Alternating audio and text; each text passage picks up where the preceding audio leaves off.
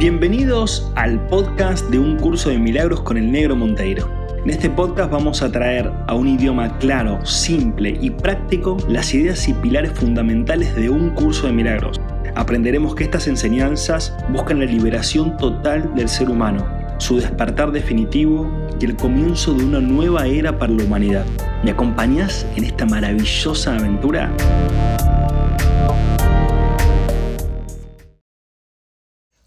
Hola, hola, hola, hola, bienvenidos y bienvenidas al episodio número 65 de un curso de milagros con el negro Monteiro. Te la hago media tanguera, medio así. Eh, bueno, acá arrancando un nuevo episodio. Eh, nos habíamos quedado, no sé si te acordás, episodio 64 y episodio 63, vimos el tiempo y la eternidad. ¿Sí? es el título, en la página 95 del libro, por lo menos en el mío. Y acá dando vuelta a la página, seguimos en la página 96, en donde estuvimos hablando de algunas frases de la Biblia, algunas expresiones que había tenido Jesús en su momento y que acá eh, en un curso de milagros se reinterpreta ¿no? hacia, hacia otro lado o hacia una actualización quizás de nuestra comprensión actual en este 2023 eh, 2000 años y 23 eh, después de, todo este mensaje. Y vamos a ir con, un par de frasecitas más o un par de oraciones más que, no, que nos tira Jesús y que dice, che, mira, te lo reinterpreto como para que lo puedas recomprender o reactualizar a tu propia mentalidad actual, ¿no? Entonces, dice acá en un curso de milagros, los impíos, que yo dije, ¿qué son los impíos? Los impíos perecerán. Los impíos perecerán. A mí me decís los impíos y pienso en pajaritos por los pío pío. Los impíos perecerán. Perecerán, ¿no? Se convierte en una declaración de expiación. En una declaración de expiación. ¿sí? En una declaración, entonces, acuérdate que expiación es un borrón y cuenta nueva. ¿sí? En tu propia mente. Borrón y cuenta nueva. Anular los pensamientos egoicos, ¿sí? borrarlos. No porque lo hagas vos, sino porque lo hace el Espíritu Santo por vos, pero se lo tenés que pedir. ¿sí? Entonces, se convierte en una declaración de expiación. Si se entiende la palabra perecerán con, con el significado de serán desechos, todos los pensamientos no amorosos tienen que ser desechos. Todos los pensamientos amorosos, eh, no amorosos, perdón, que están en tu mente, los pensamientos no amorosos que están en mi mente, y ya sabes cuáles son los pensamientos no amorosos. Los de juicio, los de crítica, los de miedo, los de culpa, los de vergüenza, es muy fácil darte cuenta, ¿no? Por más justificado que te lo ponga tu ego en tu mente, no dejan de ser pensamientos no amorosos. Por más justificado y argumentado y, y validado y con las, todo lo que vos quieras, no dejan de ser pensamientos no amorosos. Si son pensamientos no amorosos, quiere decir que no provienen de vos, provienen de tu ego en tu propia mente. ¿Sí? ¿Seguimos ahí?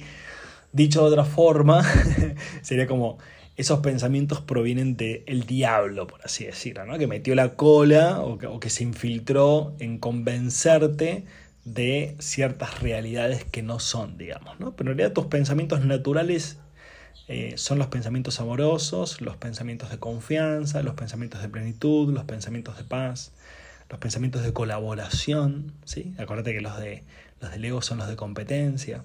¿eh? Eh, así que todos los pensamientos no amorosos tienen que ser desechos. Palabra esta que el ego ni siquiera puede entender.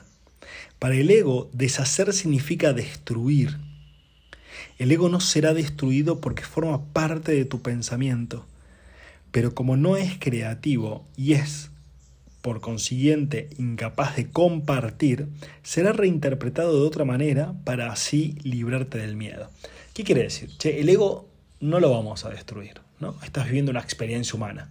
Para vivir tu experiencia humana necesitas ego, ¿sí? Porque vivís a través de un cuerpo, vivís en la separación, percibís que hay una cosa que está allá y vos estás acá, eh, está el tiempo, el espacio, etc. Entonces es parte de la dinámica de la experiencia humana, es tener un ego, ¿no?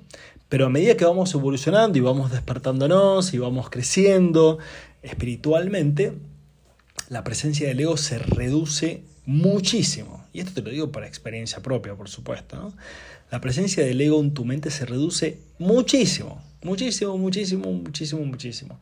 Entonces esa reducción es lo que hace que de alguna forma sigas operando a través de una personalidad que le gusta, no sé, vestirse de cierta forma, comer de cierta forma, eh, nada, vivir de cierta forma, vivir en cierto lugar, etc.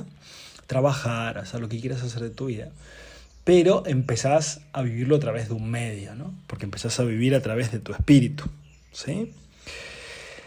Entonces el ego no va a ser destruido, pero va a ser reinterpretado de una manera que nos pueda librar del miedo. Y dice, la parte de la mente que le diste al ego regresará simplemente al reino donde a toda ella le corresponde estar.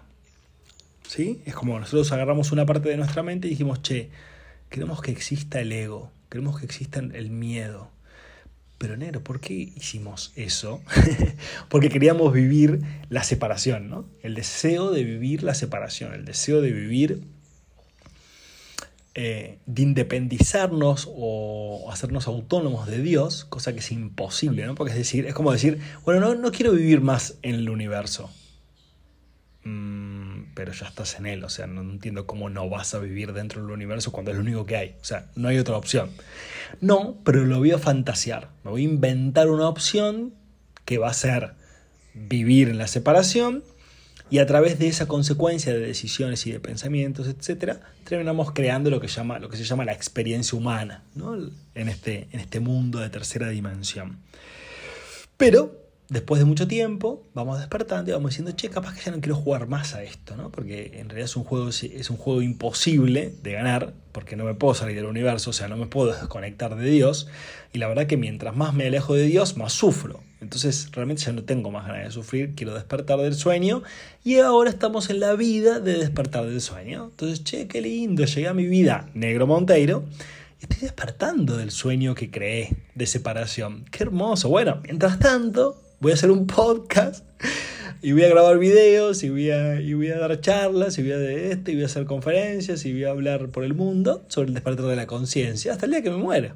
Porque es lo que me gusta, digamos, ¿no? Es lo que me hace bien y entiendo que hay gente que también lo hace bien, entonces lo sigo compartiendo, ¿no? Entonces nada, te das cuenta de que en realidad, ah, listo, entonces estoy, esto como cuando te tomas un avión, ¿no? Y vas, eh, vas a un aeropuerto, pero en realidad en ese aeropuerto estás de paso, ¿no? ¿Cómo se llama eso? Transbordo, no, escala. Se llama escala, ¿no? Seguramente te salió antes que a mí la idea de escala. Se llama escala. Entonces, ah, tiene una escala de unas horas eh, en este aeropuerto hasta que llegue a mi destino final, que es el cielo. Mientras, mientras esté en la escala voy a disfrutar de la escala, porque tengo como 10 horas de escala en este aeropuerto. Voy a disfrutar, voy a tomar un cafecito, voy a charlar con la gente, voy a hacer alguna compra, algún regalito que quiera llevar no sé, voy a dormir un rato, voy a escuchar música, voy a leer un poco, voy a escuchar un podcast del Negro Monteiro, ¿no? Voy a disfrutar de esa escala y disfrutar de esa escala es justamente compartir de corazón lo que realmente sos, ¿no? O sea, yo soy la luz del mundo, ¿no? Entonces ahora yo comparto esa luz del mundo porque la encontré, la reconocí en mí. Yo soy la presencia del amor. Yo soy la presencia de la vida, yo soy la presencia de la paz, yo soy la presencia de la verdad, yo soy la presencia de la abundancia, yo soy la presencia del compartir, de la colaboración. Yo soy la presencia del movimiento, de la creatividad. Yo soy la presencia de la transformación. Yo soy la presencia de la sanación. Yo soy la presencia del perdón. Yo soy la presencia del perdón en este mundo. Entonces, claro, decís, che, mientras esté en la escala de 10 horas, o no sé, yo tengo 40 años, mi idea es vivir hasta los 120 pongámosle que son 80 años más, eh, hasta que me muera físicamente en este mundo, chi, la voy a pasar bomba. La voy a pasar espectacular. Voy a dar todo, voy a compartir todo mi amor. Voy a crear cosas maravillosas. No voy a vivir más desde el miedo, aunque esté sintiendo el miedo. O no voy a vivir más desde la culpa, aunque esté sintiendo la culpa. Voy a ir mucho más allá de eso, ¿no? Entonces, bueno, estás haciendo un camino para vos de despedirte de este mundo en, los próximos años, ir despidiéndote porque estás volviendo a casa, eh, pero con mucha gratitud, con mucho amor y dándolo todo. ¿no? Para, para mí eso es súper importante, ¿no? darlo todo, es como vaciarte. ¿no? Yo jugué al básquet mucho tiempo, soy muy alto, bueno, soy muy alto, creo que soy muy alto, mido un metro noventa, o mi cuerpo mide un metro noventa, y he jugado al básquet durante mucho tiempo, ¿no? Y unas cosas que me gustaba cuando jugaba al básquet, más allá de ganar y perder, que en ese momento me gustaba ganar, pero más allá de ganar y perder, me gustaba terminar los partidos con la sensación de lo di todo. Lo di todo, perdí, lo di todo, gané, lo di todo. O sea, esa era mi satisfacción máxima, ¿no? Darlo todo.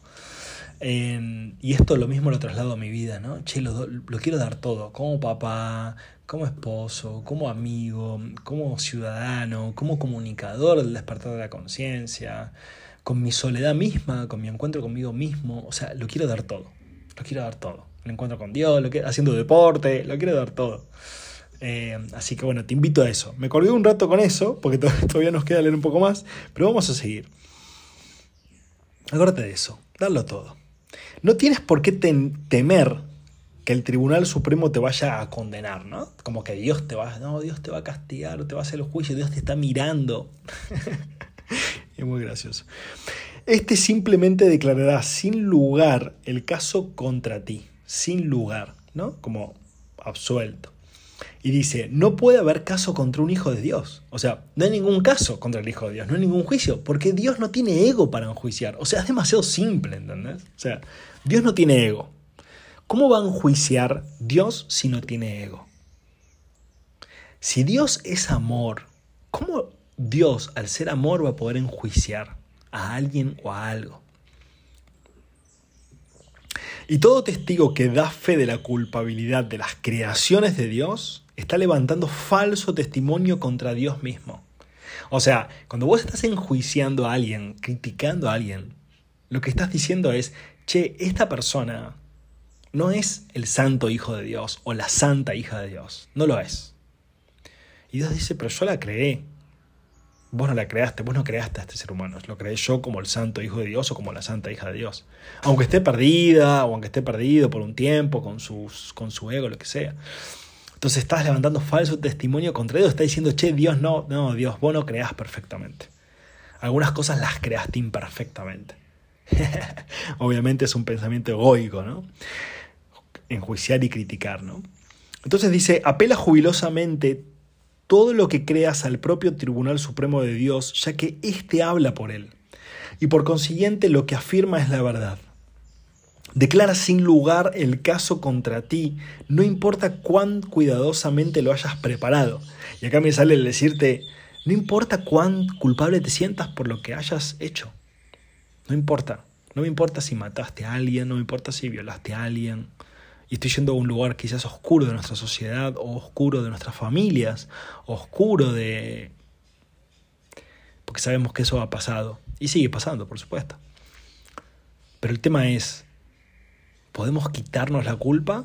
¿Podemos quitarle la culpa a los demás? ¿Podemos dejar de enjuiciar? ¿Podemos mirar con amor? Y esto no quiere decir que una persona no vaya presa, o no quiere decir que una persona... Yo no estoy diciendo eso, o que no llamen a la policía, yo no estoy diciendo eso. Estoy diciendo cómo podemos mirar a esas personas. Solo con amor. O sea, es lo único que nos va a sanar como sociedad.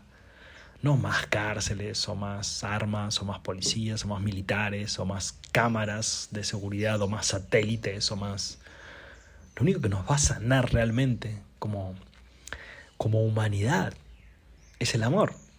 Y los que estamos despertando, nuestra función, si es que queremos seguir despertando, si no te volvés a dormir, ¿no? Pero si es que querés seguir despertando, es mirar a todas las personas, no importa lo que hayan hecho en su vida, lo que hayan equivocado, entre comillas, con amor. O sea, mirar a cada persona como Dios la mira, como Dios mira a esas personas. Mirar al presidente de tu país actual, presidente, rey, reina, no sé, primer ministro, lo que sea, presidente y todos los que estén ahí en el gobierno, y mirarlos con amor y bendecir su camino, para que encuentren la luz en su camino. esa es nuestra función. Eso es lo único que queda hacer. Iluminarnos e iluminar a los demás. Si es que vamos a usar la frase de Jesús, ¿no? Yo soy la luz del mundo. Yo me lo digo a mí mismo. Yo soy la luz del mundo. El negro Monteiro. Yo soy la luz del mundo. Es paradójico porque soy negro, o morocho, y al mismo tiempo soy la luz del mundo, pero soy la luz del mundo. Entonces, Bueno, en definitiva, lo, lo, que le des al otro, los pensamientos que tengas sobre el otro, son los pensamientos que vas a tener sobre vos. Así que no vas a poder librarte de las consecuencias de criticar y enjuiciar. Siempre que critiques y enjuicies, siempre te vas a sentir mal. Siempre. Y vas a recibir, obviamente, como consecuencia, esa crítica y ese juicio. Es muy simple. Eh, lo podrás saber. El Espíritu Santo no le dará audiencia, pues Él solo puede dar testimonio de la verdad. Su su veredicto, su veredicto, su veredicto será siempre. Tuyo es el reino. Su veredicto será siempre. Tuyo es el reino. Porque el Espíritu Santo fue dado para recordarte lo que eres.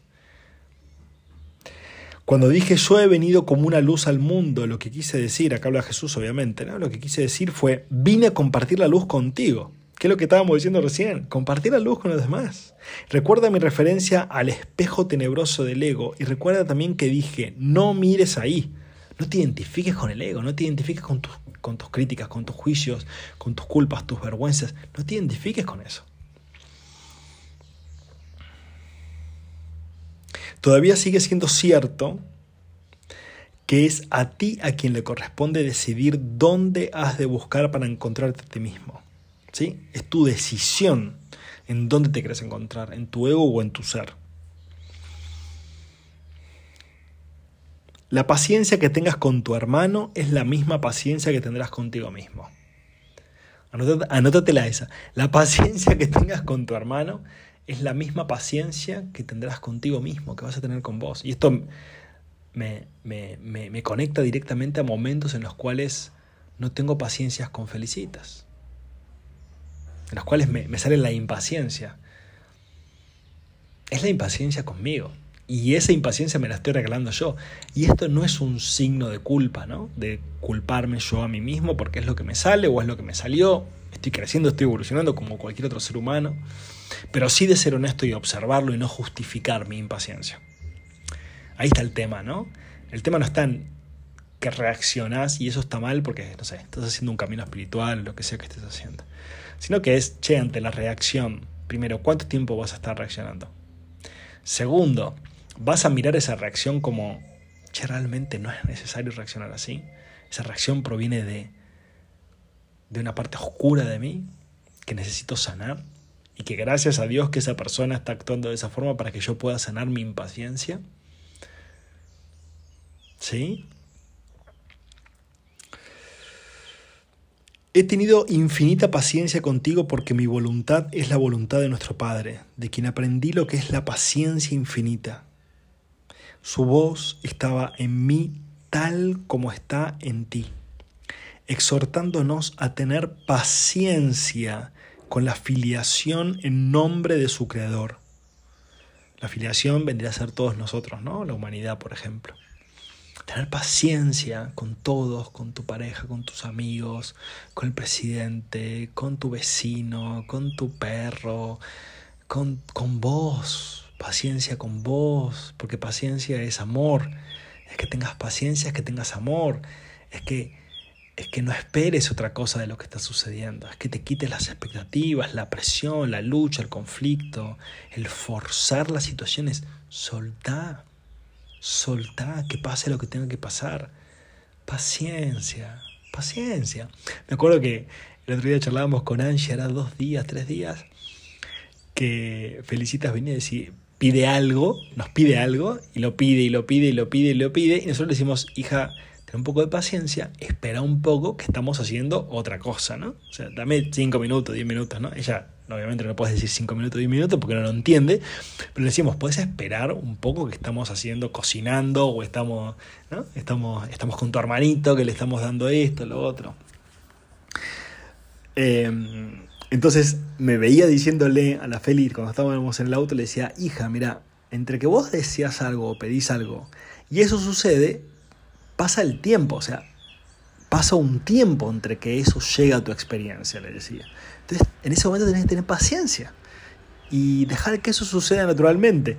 Cuando se lo decía, me miraba a mí mismo, me decía, claro, esto me lo estoy diciendo a mí mismo, esto me lo estoy diciendo a mí mismo, ¿no? Y después se lo contaba a Angie y nos reíamos los dos porque es verdad. Angie también más o menos le decía lo mismo y decíamos, claro, es verdad, se lo estamos diciendo a ella, pero, pero me lo estoy diciendo a mí mismo, ¿no? Este, este mensaje es para mí. Eso es usar, ¿no? Usar lo que nos pasa sabiendo que no, no proviene de afuera, sino que en realidad siempre, siempre somos nosotros.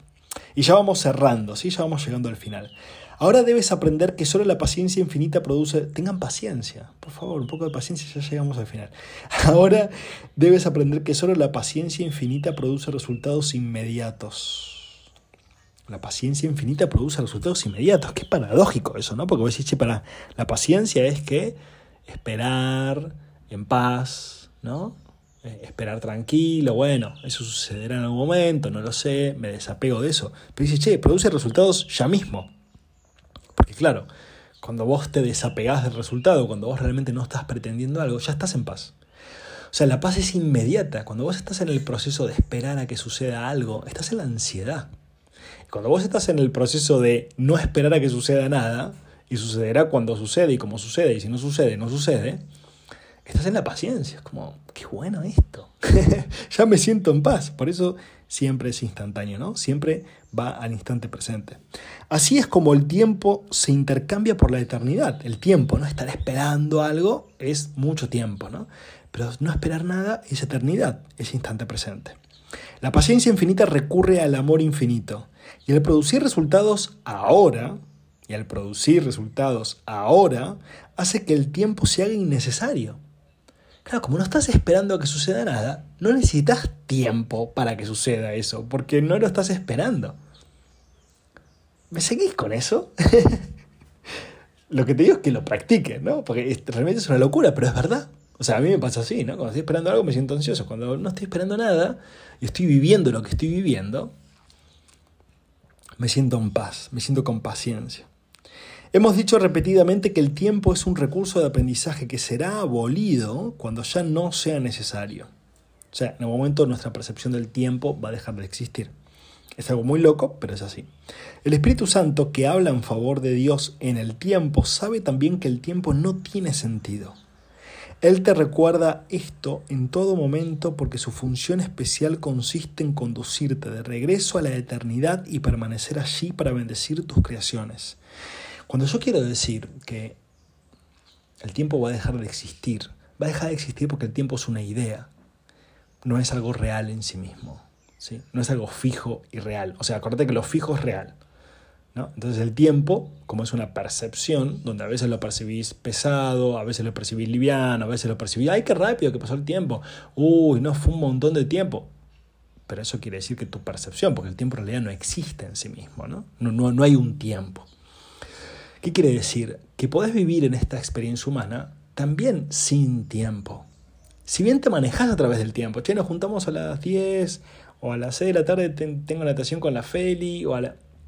Te manejas a través del tiempo, a través de esta, de esta idea, de esta creación pero en sí mismo vas totalmente desapegado al tiempo, porque no estás esperando que sucedan cosas dentro del tiempo. Entonces vivís más en el instante presente y al vivir más en el instante presente estás más en paz entonces tu percepción del tiempo cambia. ¿sí? Tu percepción del tiempo cambia porque tu percepción del tiempo va a través del instante presente y en el instante presente solo estás viviendo lo que estás viviendo. Y ya vamos llegando al final, un poquito más de paciencia, por favor. Él te recuerda esto en todo momento porque su función especial consiste en conducirte de regreso a la eternidad y permanecer allí para bendecir tus creaciones. ¿sí?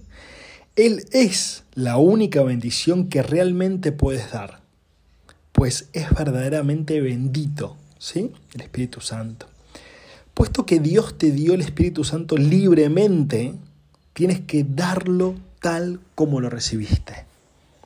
Y esto, ¿no? estas charlas, estos podcasts, los videos, estos encuentros, ¿no? es darnos mutuamente el Espíritu Santo tal como lo estamos recibiendo es llevarnos a lo simple, al instante presente, a que realmente no pasa nada, a que realmente no pasa nada.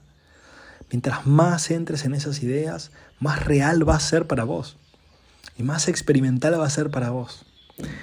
Así que te invito a la paciencia, te invito a dejar la culpa, la vergüenza y el miedo a un lado y que seas libremente quien sos. Te mando un beso enorme, que tengas un hermosísimo día, te bendigo con todo mi corazón. Gracias por estar ahí y nos escuchamos en el próximo episodio. Ah, acordate que en febrero está el taller online, me había olvidado de eso. 15 de febrero taller online, 22 de febrero taller presencial. Te mando un abrazo enorme, enorme, enorme. Cariños, cariños, cariños.